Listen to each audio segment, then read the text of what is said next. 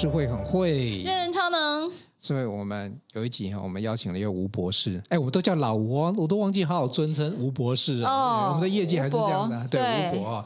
那吴博演示了一个，就是说一个平凡上班族，他一样也可以，嗯、就是不用太打扰他的工作，然后一样可以做好投资这件事情。对对对。我们今天吴博士老吴又来到现场，来，吴博士跟大家打个招呼。呃，瑞恩哥好，思慧姐好，大家好，我很喜欢吴博哎。对、啊，因为他看起来就是那种文青啊，然后很腼腆的小男孩，而且真的好好朴实哦，从南投来的孩子，然后对对对，他真的很认真，一路从这个念书就很乖乖的从，从就是从大学机械、机械、机械，你好像没有，你有对。都都没有转嘛，对不对？机械，对对啊。那这一集我觉得我们真是放送大福利。对，其实这一集很很重要，因为上集已经介绍了，哎、嗯，老老吴就吴博士，他这个平凡的上班族，然后他现在一样在那在这里工作，但是他有做了一些，他在二零一九年的时候顿悟，就之前有一些惨痛的经历。那惨痛经历，请听我们老吴这一集的访谈。他顿悟之后，他找到一个方法，这个方法可以让你呢好好的去规划自己理财哦。啊，两本书我再念一次哦，第一本叫。做自主 ETF 让我鼓励翻倍的存股法哦，忙忙碌理科工程师打造属于自己 ETF，月领四万被动收入哦，来财石文化哈，我的娘家也要也要念出来一下，财石文化出版的哦。第二本呢，就是一样是自主 ETF，边上班边赚钱哦，工学博士教你。降低持股成本，实现逢低买进，每月稳定收入，投资报酬率破十趴。这是由财经传讯出版社出版这两本书哈。哎，老吴来，吴博士，这两本开宗明义都告诉我们自主 ETF。我先问一个问题：ETF 市面上就有啊，五零五六八七八九一九九二三，获利都很好。啊，你是 gay 搞，为什么要自主 ETF？先告诉先告诉我们一下，就是说你这个书既然从这边切入，你当初。转换的投资的时候，是遇到什么样的想法或刺激，让你会思考这个路？应该是说要看兴趣，就是说，或者是啊、呃，你想投入多一点，然后你想要获得可能比市面上 ETF 还要多一点报酬，然后也有想要多一点挑战，哦、那这样就我觉得就可以选自主 ETF 这条路。那如果我身旁身旁还当然还是有很多朋友，他是他只想投资，他不想花太多时间。那这个我觉得就直接买被动型的 ETF，这样也很好。你你马上就提到一个关键字哦，那所以有主动型 ETF 跟被动型 ETF，你可不可以把市面上的 ETF 分类简单跟大家讲一下？一般来说，台湾现在没有主动型的 ETF，没有没有主动，我都是被动型的。就是你市面上听到什么？那什么叫主动被动？它是什么依据？它就是主动被。ETF 王子、啊。嗯、主动就是比较偏向我这样在做的，就是可以 哦，个人可以调整对，克制为他自己克制这样。哦，对对，所以你可以你把自己想象成基金经理人，对对，就类似对。哦，他自己挑他要的 ETF 的成分股，对吧？对对对，就是其实嗯、呃、比较好理解来说，他就是自己的投资组合啦，就是自己弄自己的投资组合。那其实一般人。呃，也蛮蛮多人在做这一件事的，就是哦，我自己选三档五档来做我的投资组合，这样我觉得都都是比较偏就是主动的操作。这叫主动嘛？对对对，那为什么叫被动？是因为它根据某一些去选股的嘞？对，被动的话就是说他们有呃不不一样的呃，他会去 follow 一个指数，就是这些 ETF。来举例，比如说零零五零，对，零零五零就是。Follow 那个台湾五十的指数，台湾五十指数，那他选股他有一定的标准在那边，那他就是呃照着这个东西走，嗯，对他他想呃条件达到就纳进来，那条件不达到就剔除，所以它其实有个规则，这规则就像比如说每年比如说十一月份、十二月份，就是这些高股息 ETF 在换股嘛，他们会有个规则。举个例好了，像伟创今年涨太多了，他就被。它没有被踢，还是在里面。八七八呢？哎，今年所有的零零，像零零八七八九一九，这所有 AI 的概念股全留下来了。伟创、技嘉、广达全留下来，因为十一月份才刚换完股。嗯，呃，它踢掉是一些像传统产业，像中钢啊、水泥这种，未来绩效比较不好，因为他们觉得像伟创、广达、技嘉，明年这个 AI 未来两年成长四倍啊。哎，可是你讲的这个还是有人工判断呐、啊，就他们基金经理还是要判断说谁要留，因为他们会知道他明年大概获利多少，那获利多少，哦、那你股价本来就可以往上涨，啊，加起来的殖利率大于五趴。要留要在这个基金里面，其实还是要有一定的根据啦，嗯，嗯，嗯，就是不是那么的主观，就说我就喜欢你就留这样子。呃，不是不是，他们会有一个殖利率，比如说是五趴几趴。那先达到一个条件之后，嗯、然后再去做筛选。OK，好，这叫被动。好，那简单来讲，现在这个吴博士，老吴现在就是做的叫做自主 ETF，就是你个人比较主动。那哎、那除了你这个平常工学院的学生喜欢做实验这个本性之外，你可以告诉我们，那你自己煮。比那个被动的有什么优势？自己煮饭比别人煮的好吃嘛，对不对？对，就是说自己煮，但我觉得乐趣比较多啦。然后也也有呃，你有那种被动，就是大家都一样嘛。嗯、那自己煮，你就觉得，哎，我可能我能不能做的比他好一点？嗯，能不能得到额外的多一点点的报酬？那前提就是说我有兴趣花在这里，然后。我觉得这是一个正向循环，就是我自己选股，然后又赚钱，然后我就有成就感，然后我就在选股，我又赚钱，我有成就感，就是就这样变成一个回馈机制，成一个成就感的回馈机制很好。哦，所以我听到了，就是会会让自己就是被动，反正就是别人怎么说你怎么做。你主动的时候，你有个好处就是你还可以学习。对，呃，一边对你在选股的时候，你同时也在学习，就自己会有摄入，然后也是要学习才会。所以你其实要简单来讲，你要对这件事情的兴趣是高的，对，浓度是高的，要不不排斥。像呃，我有些朋友就很排斥，就说哦，我什么都不懂，你就不要跟我讲那么多，我要买什么？那这种就比较适合直接买被动型的 ETF，嗯，因为他帮你选好，帮你机机制都设定好了。你就是呃买它就对了。那如果像我会觉得，呃，我想要比较低成本的持有一些股票，然后我就会把它选出来，好公司选出来之后，然后再去看它说，哦，它现在可能是高位阶、低位阶，那什么时候买的话，低位阶买的话，胜率就会比较高一点。就是我想会多一些自己呃判断的一些机制在里面。好，那。我就针对我，我真的很认真看你的书哦。而且老吴有个很好的观念，他说你如果去买像零零八七八哦，或者是零零五零五六，他说他股价已经在高位阶。你看像零零五六都破历史新高，零零五零八七八都是。这样他现在去买那些被动型的高股利股息 ETF，就买到高阶。他说这样他不合成本。我懂了，就是比如说你现在正好有资金要进来的时候，就是没没有，就是你已经过了那个时期。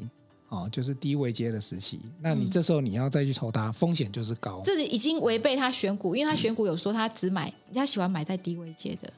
对，哦、嗯，这是他，因为他有他的纪律在。OK，对，所以呃，那你可不可以举举一些你这个这个选股的一些方式或者方向？你的逻辑？逻辑，当然第一个就是要先确定它是稳定的好公司，因为我是买来之后就没有打算要卖。就是要长期持有，就是我一直投，一直投。你书里面有讲哦，就是买卖点这件事情，但是你你的观念是要长期嘛？对对对，就是说我一开始都不会想要卖，除非它有什么特殊的条件需要停利停损之类的。嗯，所以呃，所以我想选呃优质的公司。那优质的公司，如果你要量化它的话，一般市面上最常用的就是那个 ROE 的这个指标嘛。嗯、那 ROE 指标的话。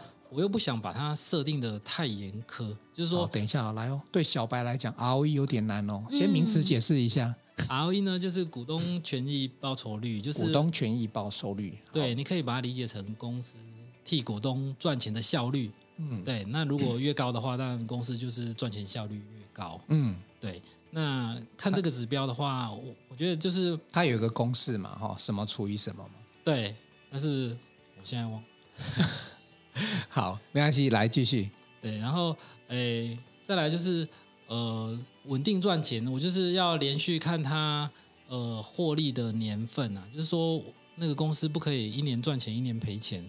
那你要连续几年呢？对，就是如果你是稳定型的一点，你就是连续十年。那如果你可能比较积极一点，你可以选连续五年。所以你是选连续？连续，我一开始选十年，那后来选到五年，哦、那我也会参考一些三年的，就是可能比较积极的，然后它有一点点转机型的。连续五年 OK 啊，它已经获利五十五趴，就是这四年来，所以是 OK 的这样。对，对，就是我觉得选完好公司，你不要要选好公司的时候，不要把那个门设的太窄，嗯，那这样会很多公司会进不来。嗯哼哼哼。那除了 ROE 之外，还有其他的条件吗？我一开始又设定一些什么殖利率啊、股价啊，但是后来我都不设定那些条件，因为它其实我可以我可以念一下嘛，存股一点零，你有分存股一点零跟二点零，一点零版的时候呢，ROE 连续五年大于十八，公司连续五年 EPS 为正值，股价小于八十，董监持股比例大于十，毛利率近五年平均大于二十，现金殖利率近五年大于五趴。对，可是我要想跟老吴报告，就是我有时候我也会用那种财报，我把这些资料输进去之后，没几家公司。对对对，就是有一开始我们都觉得，呃，越输入的条件越严格，筛选出来就是越越厉害。但是即使筛选出来，呃，很多厉害的公司就会被你一些可能没那么重要的条件筛选掉了。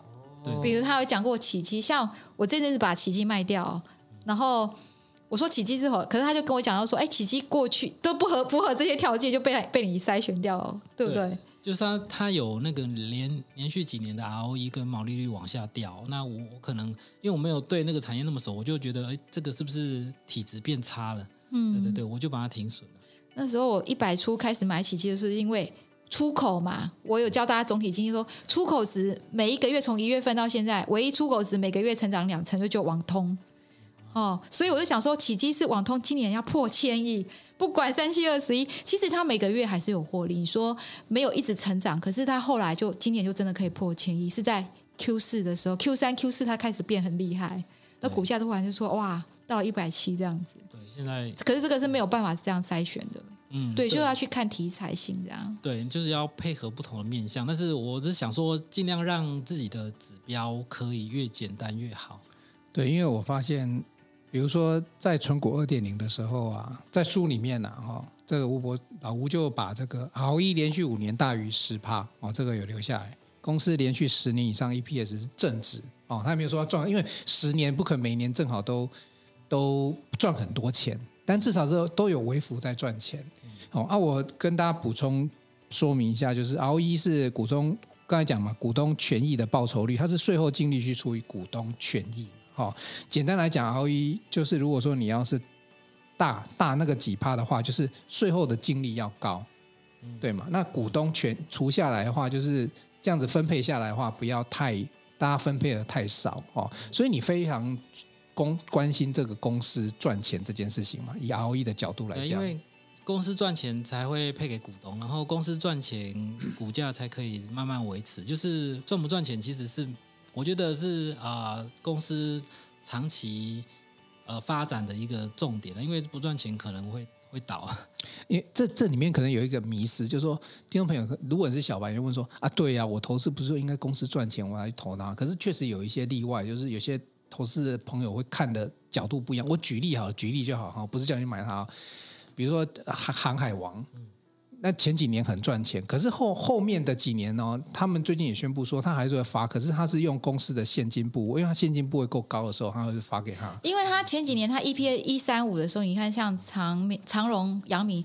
他们没有一次发那么多给大家，他就是给他切三年，慢慢发，对，对他有切，他会切，所以接下来你拿的股利股息其实是拿先前获利的，每个公司策略不一样。我我提醒他，因为去注意一下说他他发股息给你，并不是他今年。所以零一九一九最近很多人买嘛，因为它的殖利率有十趴，是因为它有航海王快两成啊，航海王它股利很高，它分三年发，可是殖利率还是很高，所以如果大家现在有买零零九九一九。那个有两层航海王，不是今天除权息嘛？昨天就爆量了，对呀、啊。我力都叫搞哎，都马上及时 update 这样子。可是可是像这种东西，其实这些公司其实都会有一些不确定的因素。比如说，我听你们听早上广播啊，那个就是陈凤馨的节目在谈红海，不是那个我们那个红海。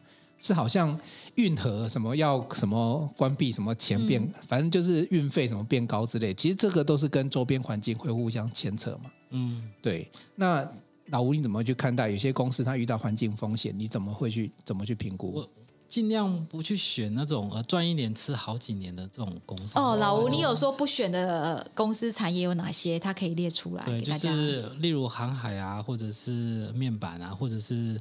机体之类的，就是跟报价啊，或者是跟景气有高度相关联的。其实这种是不是叫景气循环股？对，但是其实蛮多大循环哦，蛮多股票都是景气循环股，像半导体也是啊。景气不好，它对啊。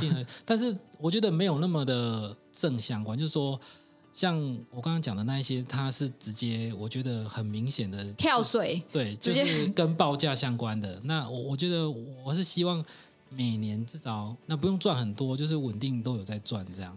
因为这些景气循环股就有点像是那叫期货吧，就是预期你这个什么时候会会价钱比较高比较低哦，所以它可能风险就会比较高一点。对，因为景气循环股比较需要做一些波段的操作啦。那我是本来是没有想要。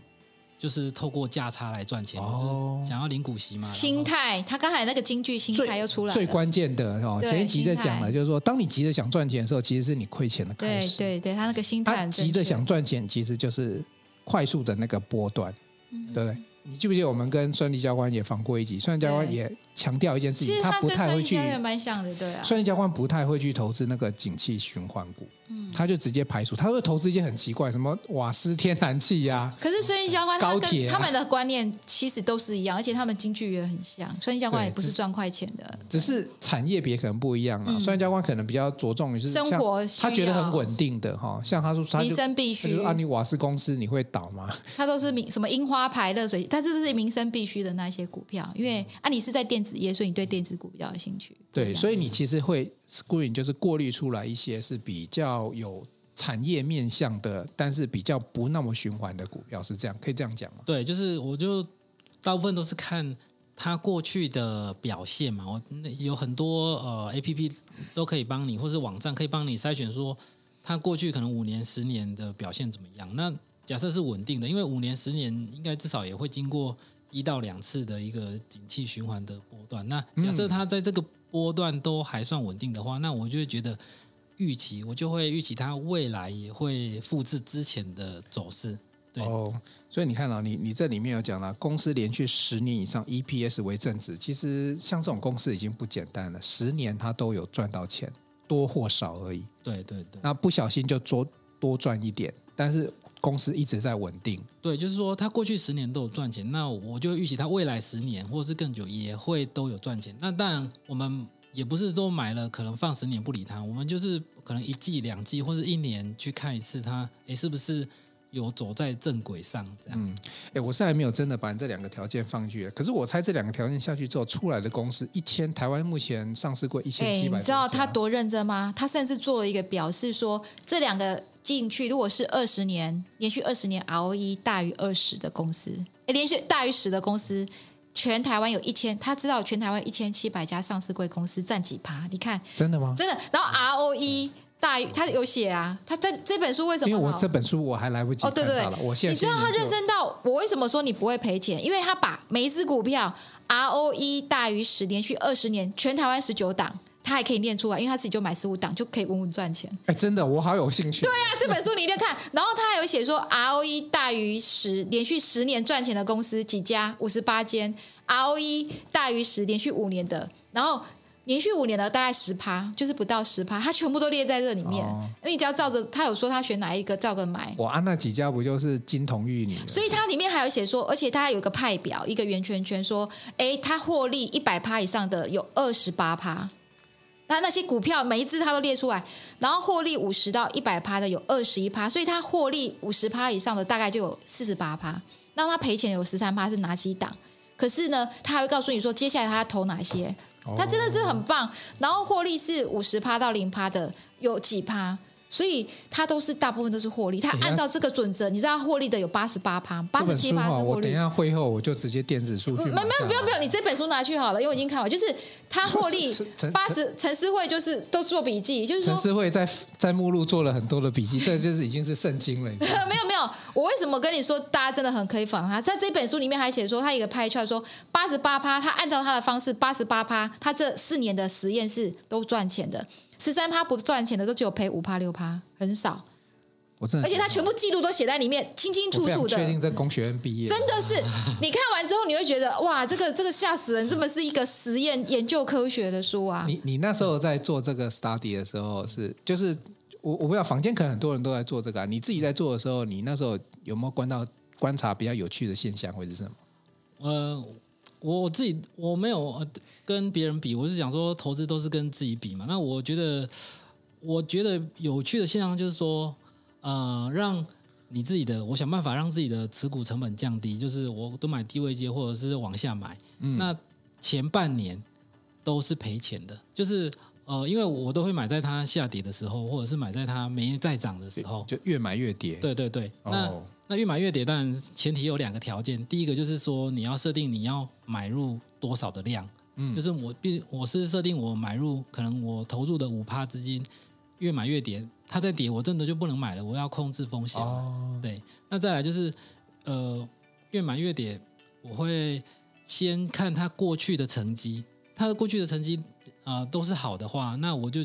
对他有信心嘛？我就觉得，哎，他过去五年、十年都很稳定。嗯，那他现在越买越跌，我觉得我我可以接受。嗯，那买了之后，我看前半年几乎都是赔钱，那可能要到半年过后或是一年过后才会开始赚钱。那你放着不要动，因为你越买越跌，你成本其实都在蛮低的。那你在两三年过后，那一些就会变成你，你就是会会你要你携带那个叫做低位接的，对对，就买到那边去了。对、哦，因为你要目的是要稍微长一点。对，我目的就是尽量不要卖，尽量不要卖。哦，就是当你的股，它赚五六倍就会卖啦。比如说技嘉，他卖的就两只而已，很少。可是最后一题又会讲说，一定有。你现在讲买嘛，我们等下最后来讲。他真的很少卖，卖的一定是赚五六倍。所以你，因为我我觉得投资股市对我来讲比较难的，就是说，嗯，我都知道它好啊，就现在很高，我这到底它会不会更高，还是就是人会这样子啊？对。所以就是会有怀疑嘛。那好公司像里面好几家，比如说你里面长期。高股东权益报酬率的个股啊，第二家就我同学公司啊，如虹，你看他他就是上市的仿仙仿仙股啊，公司真很棒，我都还有穿过他们公司。你看他多乖，他把十九档 ROE 连大于十连续二十年的，他全部列出了，他自己就买十五档，然后他他这里还有时间，最后告诉你、哦，所以这个是列出来十九档，对，这个是呃我筛选出来有十九档啊，对，然后我我那个我有买哪几档的话是。在那个，刚才我访他，他十九档里面他买，我们讲四档你没买的，然后你可以把这十九档，比如说哈，瑞仁导演大概念，你大概念他有买的，我因为大家不会，我跟你讲，有有些真的很多人没听过什么大统一，对不对？这个大统一是做食做沙拉油很有名，大统沙拉油啊。我们我们喝过大桶沙拉油，有啊，沙拉油很有名，叫大桶。他说他那一家很赚，殖率是超稳的。其实我讲如虹，很多人也不知道说啊，纺织股股啊。可是他是对他，他其实他有很多的公司在国外，他其实他们有很多的，就是。有点是隐形冠军啊！其实他按照他的方式这样筛选出来，你说 ROE 连续二十年赚钱这样的公司，哎，那比如说生技业也有啊，葡萄王啊，对啊，台积电也有啊，对啊，对啊，研华、精华、统一超，这都是很好的统一超、鼎汉、信华、数字，数字就是一零四那家公司嘛。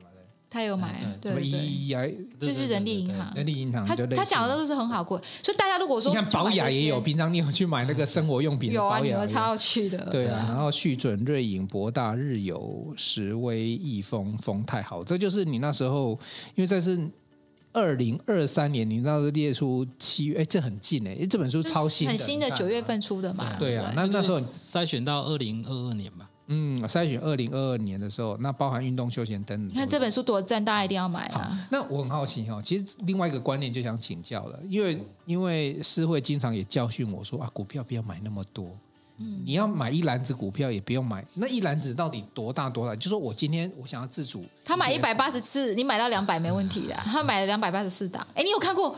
他甚至我跟他说，你一百八十四档都记得起来，说是不是记不起来？但是我看哦，这个我好像有买，他可以买股票买，就表示说他一点都不在乎输或赔，他没有去关心，他也 OK。我想问一下这个哲哲理的，就是说，因为你买那么多的时候，相对你持股数会没那么多，对，所以你的哲学是什么？你对于数量或者是持股的比例还有分配，你的哲学为什么？我觉得我不想错过好公司，就是说我假设我一百八十四档的话，我现在台股一千七百多家，我大概就是买它的前十趴的公司。就是说，呃，我之前我就会一直想说，哎，为什么涨的我都没买到？然后我就想说，哎，我要收集好公司，哦，像收集名片。对对对，就是好公司我都不想错过，因为它其实都会成长。那你，这好有成就感！我没有想过这句话。第二个金句，收集好公司，好公司都买进来。他的意思是这样。对，我就觉得好公司我我不想错过。对，这样我占有的比例少一点没关系。就是其实假设它一直在很高位阶，它没有回档的话。我是不会买很多，我通常都是他真的有有机会让我买的时候，我才会慢慢加嘛。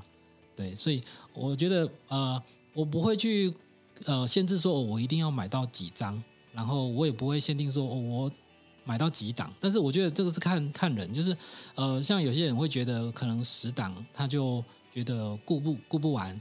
我都只有三档而已。对，顾不完了。对，对啊但是假设我的方式的话，我是他们用顾啊。对对对，我们也在顾他。我用三档顾的才精哎，我的钱全部放在这三档，这个我就会顾们方法不一样，对，像这种不一样，对，因为是会很明确，它叫做波段存股法。我我我会看，可是我比较长期啦，我是几个月、半年啊、一年这种也有。对对对，对，就是放太多，我我上班心情会受损、受影响。就是说，假设我太集中在某几档。那那一档今天跌停了，我就觉得哦，我资产瞬间减少很多。我懂你意思。对，我会让我的呃这么多，还有一个原因就是可以让它的波动变得比较平滑，变得比较小。就算它波动很大，但是在这一个大大大词语里面，它还是很小的，因为你有一百八十四档。这个会不会跟那个所谓的高息低波的 ETF？概念对，有一点类似，只是说我可以比较，我可以随时调整，说我可能要买一些传产股，让假设我想要保守一点，或者是我想要激进一点，我就多买一些半导体股。但是主要都是还是看位阶，就是呃，我我持有的比例比较高的，大概有就是有两种情况，一种是我真的比较看好的，另外一种是我觉得它长期在低位接的，那我就会慢慢一直买一直买。哦就说它虽然不是趋势，不是什么 AI AI，但是它可能长期就是就会赚钱，而且低位接也是可以买。看看它它捞出来都是很好的传统的好股。那你你在产业别你自己内心有没有就是说，哎，我觉得我电子业或者传产业，我怎么去分配这些比例？哎，没有，我没有设定比例，你没有设定？对，我只有设定单一档个股的比例不要超过五 percent 这样。哦，哎，这个跟我那个在口袋证券，而且我觉得它有一个特色就是。它这些股票不管是赔钱赚钱，它没感觉，就是它都 OK，对，因为它不会受它影响，因为每个都小小的嘛，对对对，对，所以它不会受它。相较于一开始弄期货的时候，那个心情落差很多，对，因为它每一档比例可能就有的不到零点六帕也有，都不到一帕，或是零点几帕，那它可能会有很高的报酬，但是其实我不会，因为我那个钱换算整体比例就是很少。但是我想说，如果我把很多公司都拿到很高的报酬，或者我很我在很多公司都可以赚到一定的钱的话，那累积起来就也是蛮可观的。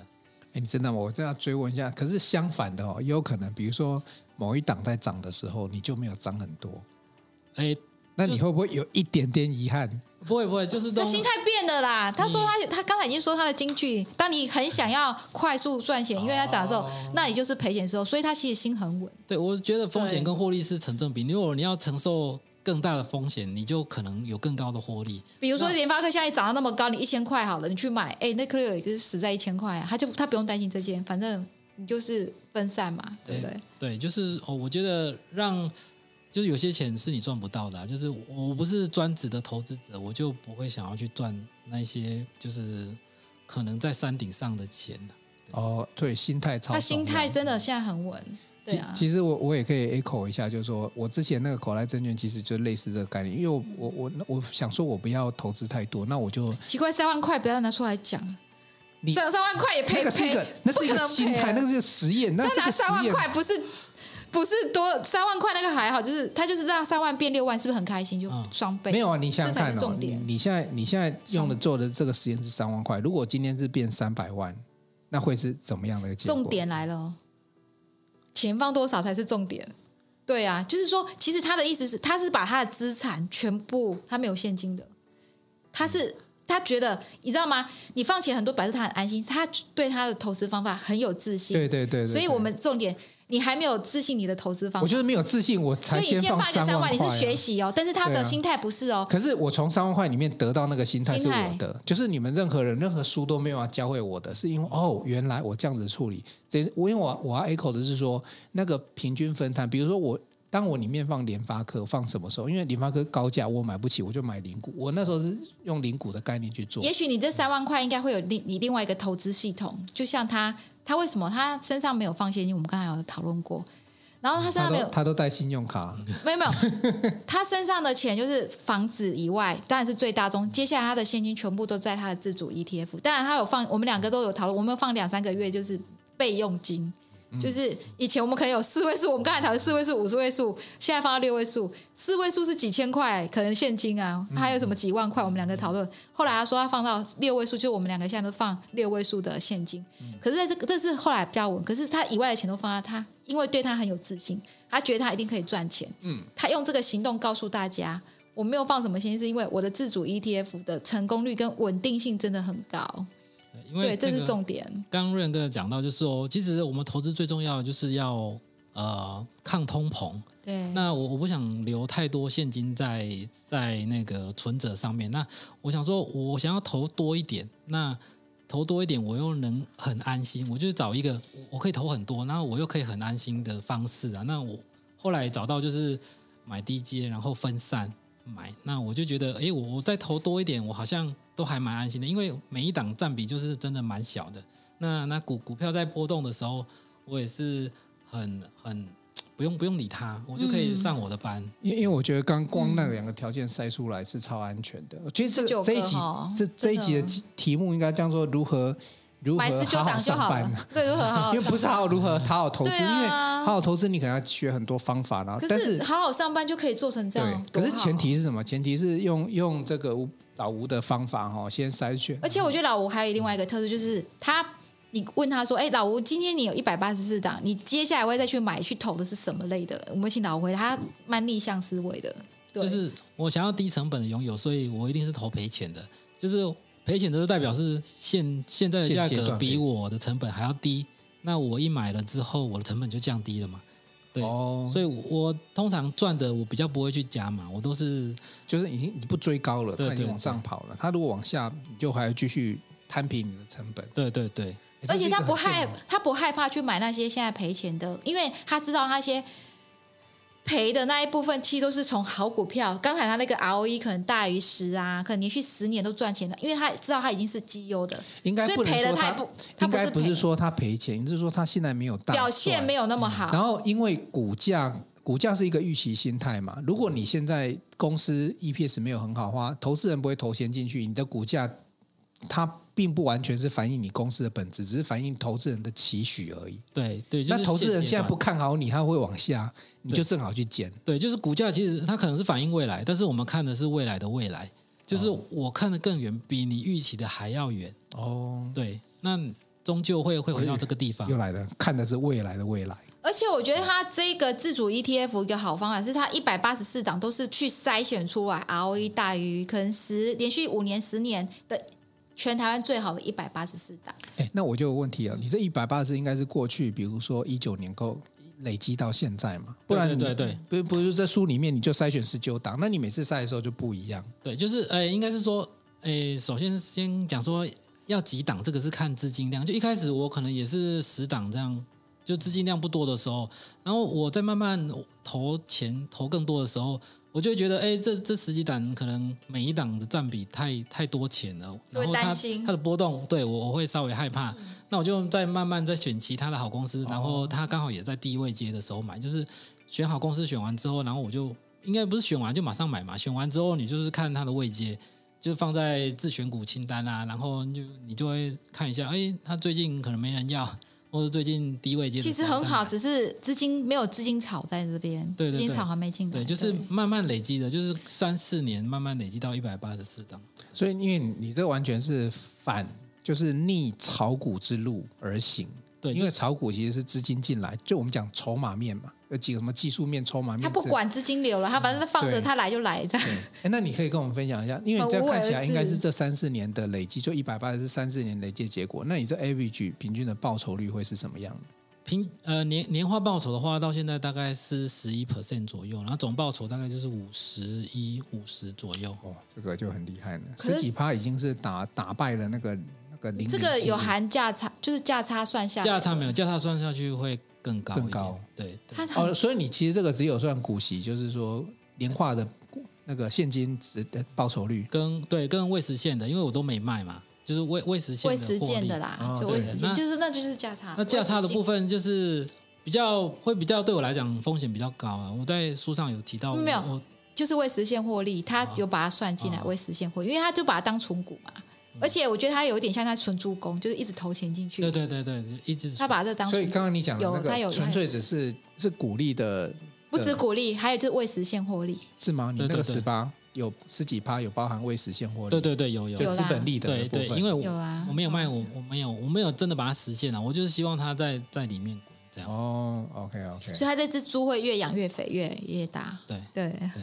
嗯，好，所以跟我们分享，那这样的话，跟你当初投入这个投资的时候，你的生活跟心情，当初 当初一开始真的是觉得要很认真、很用心的投资才会赚钱，就花很多时间。那后来其实我反而觉得你，你你找到你的方法，然后你不需要花太多时间，然后你只要心态走在一个正确的轨道，那其实重要的是你敢投钱，你敢投进去。嗯，对，就是你为什么敢？然后你为什么在去年一直跌的时候，你敢你敢买？嗯，对，那呃，主要都是心态的转变。就是你当你心态在一个正确的方向之后，嗯，你其实投资的什么技巧啊，什么方法，那个就都没有太都是次要的啦。哦，对对，OK。我觉得吴博的方法还蛮好，蛮适合像瑞仁或是大家，如果是新手，他会让心很稳，因为都这么好了，你要再去找到这么好也不简单，而且你他不炒题材。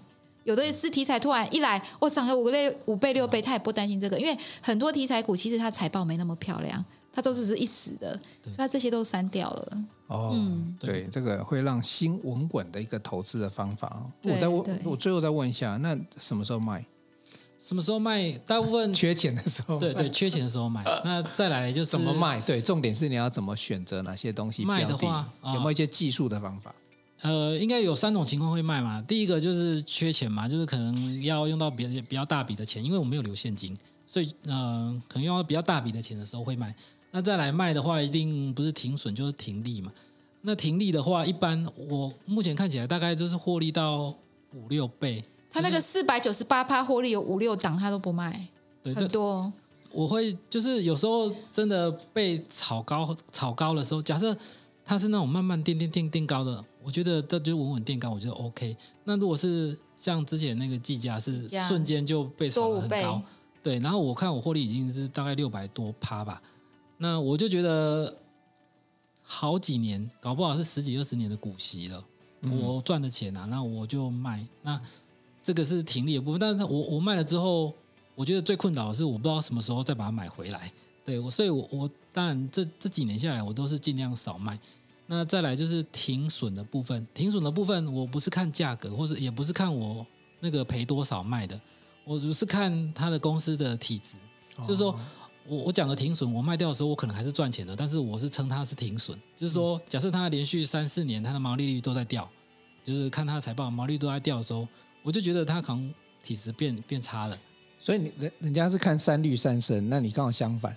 哦，三三绿三降，对，他就去筛选他那两个条件，真的不错。其实主要还是 ROE 跟那个 EPS，而且那两个条件是可以去网络上找到的。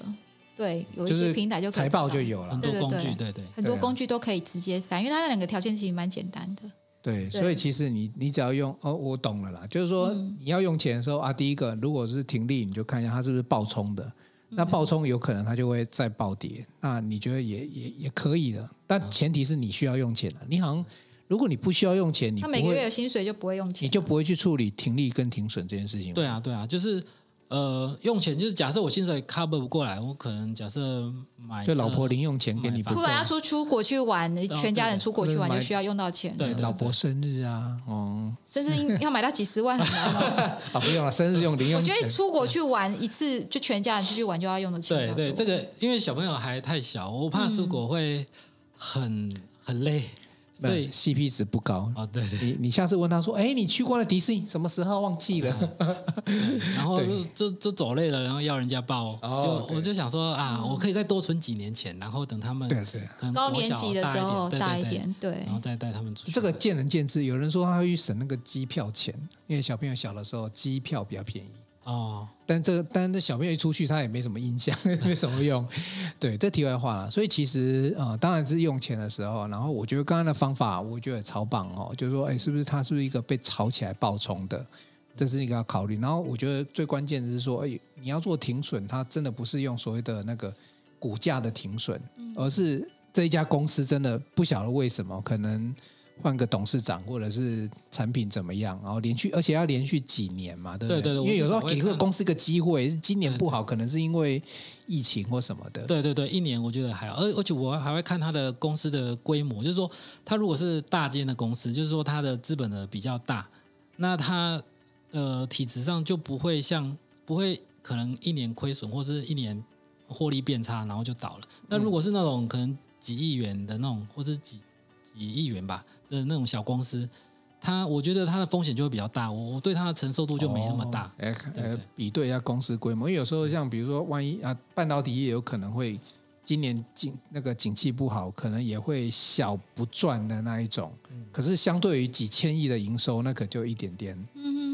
对啊，所以其实要做一些判断了，其实很好。我觉得从投资里面，你可以去了解台湾的整体，因为你就是针对台股嘛。对对，所以你可以了了解台湾的公司啊什么的，就像思慧也超会的，整个全台湾公司都被他看光光，他都很。没有啦，就是兴趣。其实我这是兴趣啊，就这样子。对对，我就喜欢看东西。主要真的要有兴趣，要有兴趣，就。就是发自热忱的兴趣，就是很爱看啊，都没有办法。